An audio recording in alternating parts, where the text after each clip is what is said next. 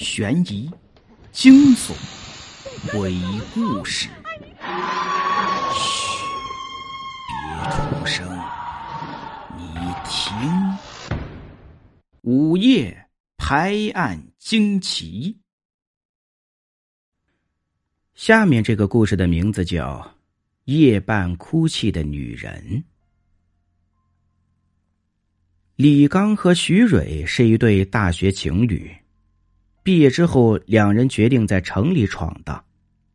三年下来，两人的工作也稳定了，在各自父母的支持下，在郊区买了一套房，也开始筹备结婚的事宜。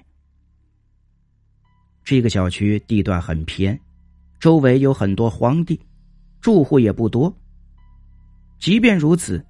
可能有一个自己的房子，两人的心里还是美滋滋的。不过，两人的甜蜜很快就被一件事情给打断了。事情发生在一个月前，徐蕊那天到超市里买牙膏，回来的时候脸色不太好。他们小区是一梯两户的小高层。徐蕊在对门的门口看到一个女人，这个女人就这样站在门口，嘴里在碎碎的说着什么，看起来很是奇怪。哎，我跟你说啊，我们对门怎么站了个女人？以前没见过有人住啊。哎呀，她又没对着咱们，有啥好怕的？别管她。李刚正在玩游戏。哪有空管这事儿啊？便随便安慰了几句。原本以为这事儿就这样过去了，没想到这女人又被李刚给碰到了。由于家离着单位挺远的，李刚每次到家都要过七点了。这一天，李刚刚出电梯。便看到了一个女人站在对门的门口，她的头抵着门框，嘴里在嘟囔着什么。李刚有意靠近了一些，这才勉强听出了女人所说的话：“我要进去，我要进去。”李刚心想：是不是忘带钥匙了？便有心要帮他一下。哎，你家里其他人有钥匙吗？呃，你家里其他人有钥匙吗？我手机可以借你。就一个人，没别人。女人转头看了一眼李刚，脸上没有任何表情。李刚一皱眉。遇到这种情况，自然就只有一个办法了。嗯，这样吧，我打个电话给求助中心，一会儿就有开锁的师傅过来开锁了。随后，李刚便拨通了求助中心的电话，说明了情况之后，挂了电话，自己便进屋了。你等一会儿啊，师傅马上就过来。李刚进屋之后，才一杯水的功夫。便有人敲门，他开门一看，认出了是求助中心的师傅。那个人见面就问：“对门是不是有人要开锁？”李刚在门口四下张望，发现女人已经不见了。哎，真是奇怪啊，人怎么走了？呃，既然是你打的电话。这上门费得你给我出啊！电话是他打的，李刚自然得负责到底呀。既然女人找不到，师傅的上门费自然就得由他出了。目送着师傅离开，李刚也只能轻轻的叹了口气呀。尽管如此，他倒也没多放在心上，最多只是觉得奇怪。但是，一周后的一个晚上，事情却朝着更加可怕的方向发展了。那天半夜的时候，李刚和徐蕊已经入睡了，也不知是半夜几点，他们隐约听到门外传来一阵哭声。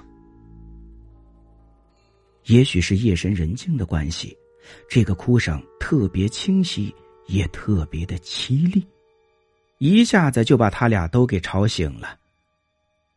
徐蕊不敢去客厅，便叫李刚去看看。你去看看啥情况？这三更半夜的，哎呀，能有啥事儿啊？估计是吵架了呗。李刚表面上一脸不在乎，可心里却是慌得很呢。他下了床之后，随手摸了一根棒球棒，来到了门口。那个哭声很明显是从大门口传来的。李刚打开猫眼，想一探究竟。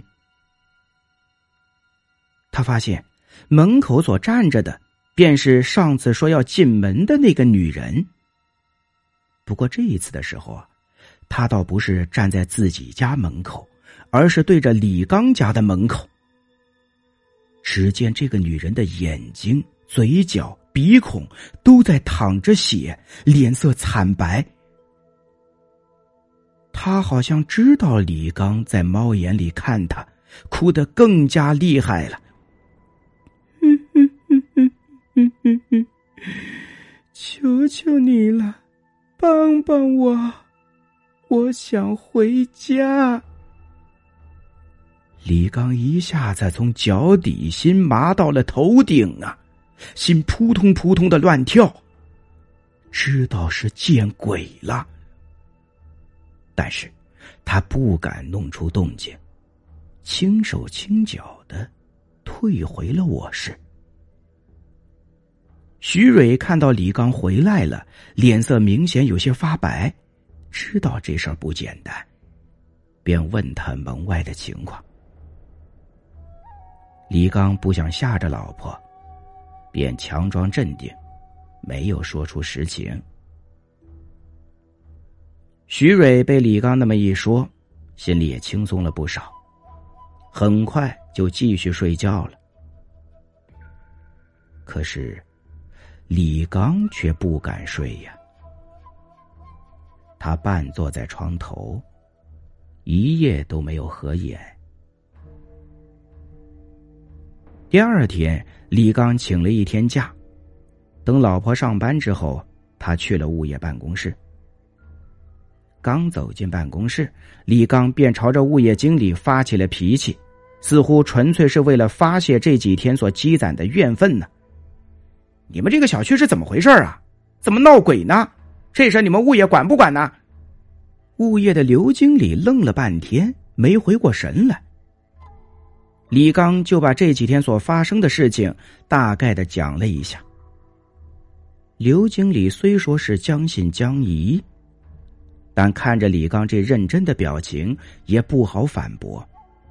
于是他便拿出了一个小本子，上面密密麻麻的记着很多类似于手机号码的东西。他仔细一查，马上找出了李刚对面人家的一些信息呀。对面这户房子的拥有者是一个卖钢材的老板，这套房子是他投资用的。自己并没有住在里面。刘经理合上了本子之后，仔细的回忆了一下。哎，对了，呃，这户人家是曾经住过一个女人，呃，不知道和业主是什么关系。这个女人也不怎么出门，我记得有一次收物业费的时候见过一面。李刚的眼睛也亮了起来。是啊。这不就对上了吗？这屋里肯定有问题，我们得想办法进屋确认一下。刘经理看着李刚，显然没被李刚的情绪给带动起来。这是人家的房子呀，你有啥权利进去啊？再说了，我们这边也没钥匙啊。即便真有什么事儿，我们物业也管不着。这事儿你得找警察。刘经理背过身去，看都不看李刚一眼。李刚想要反驳，却也自知理亏。报警也不现实啊，警察还能管你闹鬼的事儿？他便低垂着头，走出了物业办公室，又回到了家里。他看着自己的新家，为了这套房子，全家人可是花光了所有的积蓄呀，更别提还欠着几十万的贷款呢。可是才住进来没几天，就闹出了这个事情。李刚是越想越气。越想越觉得不甘心。他不是那种坐以待毙的人。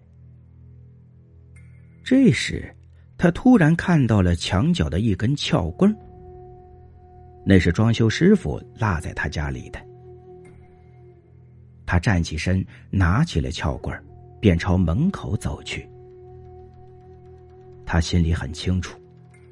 要搞清楚最近所遇到的事情，非要进对面的门不可。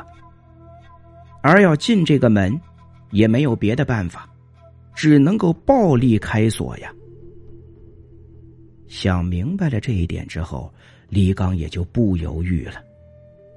他把撬棍凿进了门缝，自己的一只脚顶在了门框上借力，用力的往后扳。只听咔嗒一声。门锁的部位被一股力道挤得变形了，门也就被打开了。为了壮胆，李刚对着门口就是砰的一脚，门迅速的弹开，重重的撞到了墙上，引起了门框的一阵抖动。似乎是这阵抖动，门框上有一个物件掉了下来。哐当一声，摔在了地上。李刚捡起来一看，竟然是一面铜镜啊！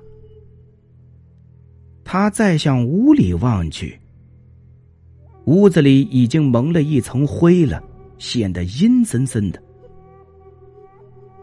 他没有纠结那枚铜镜，继续往里走，竟然能闻到一股淡淡的臭味。虽说不是很浓，但是能辨别出，不是那种一般的臭味更像是肉腐烂之后所发出来的味道。最后，李刚在一面白墙前面停了下来，这面墙映出了一块一块的淡红色的水渍。而那股臭味似乎就是从这墙里面渗出来的。李刚有些害怕了，但他知道马上就能够揭晓答案了。既然进来了，就不能再退缩呀。他抡起撬棍就往墙上砸去，顿时屋子里响起了一阵敲击声。很奇怪的是。这墙面的石灰层并不厚，薄薄的一层。敲掉之后，竟然是露出了一层黑色的颗粒状的东西。他伸出手去抹了那层黑色颗粒层一下，就这么抹了几下之后，碰到了一个有些软的东西，他心里顿时一凉。额头上也是冒出了不少的汗呢。他有一种不祥的预感，他不敢再拿手去抹那个黑色颗粒，而是拿撬棍继续凿边上的石灰层。缺口也是越凿越大。突然间，一只青紫色的布满烂斑的手从墙里露了出来。李刚吓了一跳啊！他往后一退，停下了手中的动作，胃里一阵翻江倒海。最后，他强忍住要吐的欲望，跑出了屋子。随后，他就报了警。警察在屋子里找出了一具女尸，年龄大约是二十五岁左右，已经死亡超过半个月了。而这间屋子的业主孙某，也马上被警方控制起来。根据他交代，死去的女人是他的小三儿。他一直住在这处房产之中。在一次的争执中，孙某失手杀死了这个女人。随后，他为了掩盖事实，便把女人砌在了墙里。在砌的过程中，为了防止有臭味渗出来，他颇有头脑的多砌了一层活性炭，用来吸附尸体的味道。所以。李刚在凿墙的时候凿出来的黑色颗粒状的东西，其实是活性炭。至于那枚铜镜，李刚之后也是有想过，估计是孙某做贼心虚，有意要镇住这个女人的魂魄，怕她来找自己算账，这才放上去的。也正是那枚铜镜的缘故。女人才会进不了门，而一直在门口徘徊。